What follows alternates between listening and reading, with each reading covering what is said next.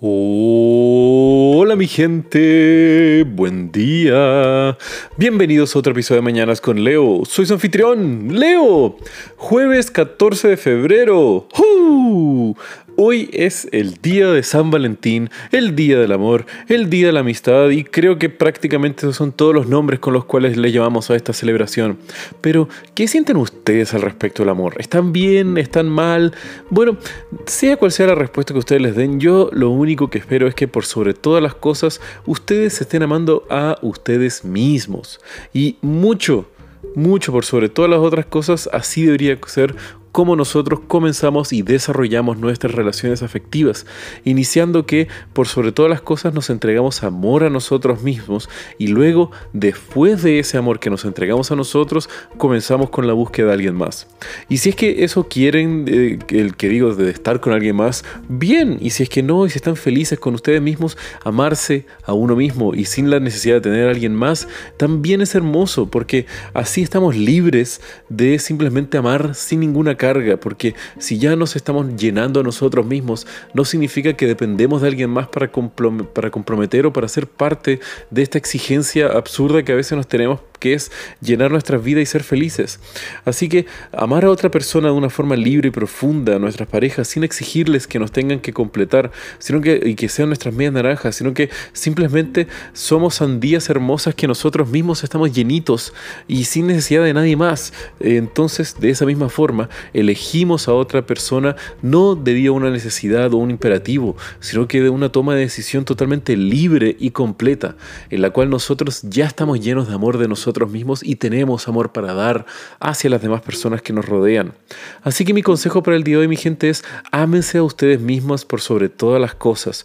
Y una vez que tengan ese espacio lleno de amor en su corazoncito, porque ustedes mismas han llenado eso, bueno, de ahí, si es que quieren, búsquense a alguien, consíganse a alguien, y si es que no, puede que llegue alguien, y si es que no es así, genial, porque ya se tienen a ustedes mismos. Así que mi gente, no caigan en las trampas de estar en la necesidad de tener que alguien a quien amar, sino que simplemente ámense ustedes mismos y todo lo demás vendrá bien después.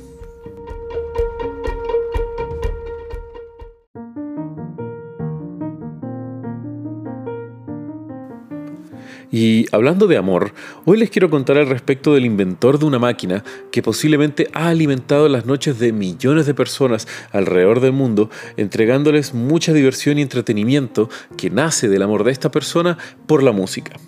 Nacido en Japón, en la ciudad de Osaka, en 1940, una época controversial y difícil para Japón. Obviamente, bajo contexto, Japón se encontraba en la mitad de una campaña imperialista invadiendo China y a poco tiempo estaría a punto de entrar en una guerra con Estados Unidos. Y bueno, ya sabemos cómo se viene después. Un milagro económico posguerra y después una industrialización que ha llevado a Japón a ser una de las economías más inigualables del mundo.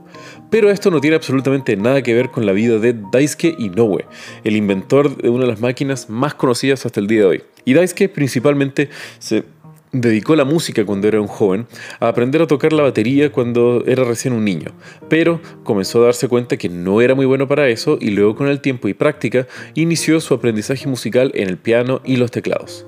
Después estuvo casi 11 años en una banda trabajando en distintos roles ah, y manteniendo un éxito moderado trabajando con ellos. El tema fue que después de este vuelco en su carrera decidió simplemente dedicarse a otra cosa. Y así fue como Daisuke Inoue a los 28 años de edad se sale de una banda que, en la cual había compartido casi una década de experiencias y comienza a trabajar en distintos bares y locales nocturnos en Osaka.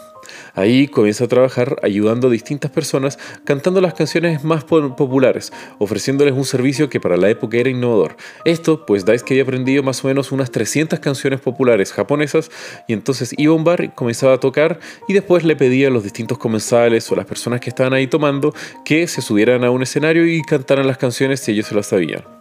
Y esto comenzó principalmente por el amor que Daisuke tenía por la música, pero al mismo tiempo de compartir la felicidad de cantar por otras personas.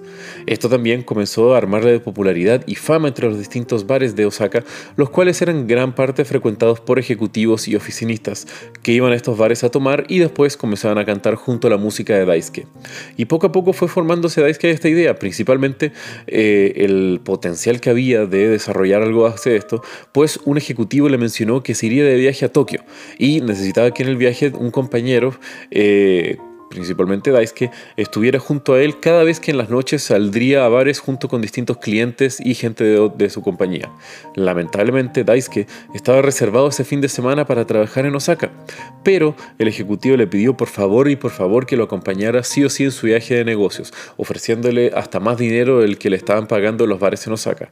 Pero Daisuke ya se había comprometido y aún así quería ayudar a este ejecutivo, por lo que Daisuke grabó un par de cassettes con las canciones más populares, armándole más o menos un setlist a este ejecutivo para que saliera a los bares y simplemente cantara con las canciones de Daisuke tocando de fondo.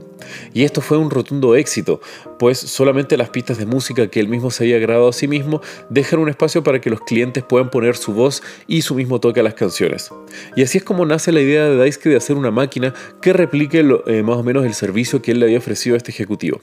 Y así es como poco a poco el proyecto Daisuke cobró cada vez más y más forma, pidiéndole a un amigo ingeniero eléctrico que mezclara tres dispositivos, una grabadora, un parlante, un micrófono y un reproductor de disco, de cassettes, perdón, y así todos estos juntos fundaron la primera máquina de karaoke. Y este fue un éxito rotundo, que multiplicaba la cantidad de personas que disfrutaban y cantaban distintas canciones, no solamente en un bar, sino que en varios de forma simultánea. Y al mismo tiempo, esto le estaba trayendo una gran felicidad a Daisuke y moderado éxito económico.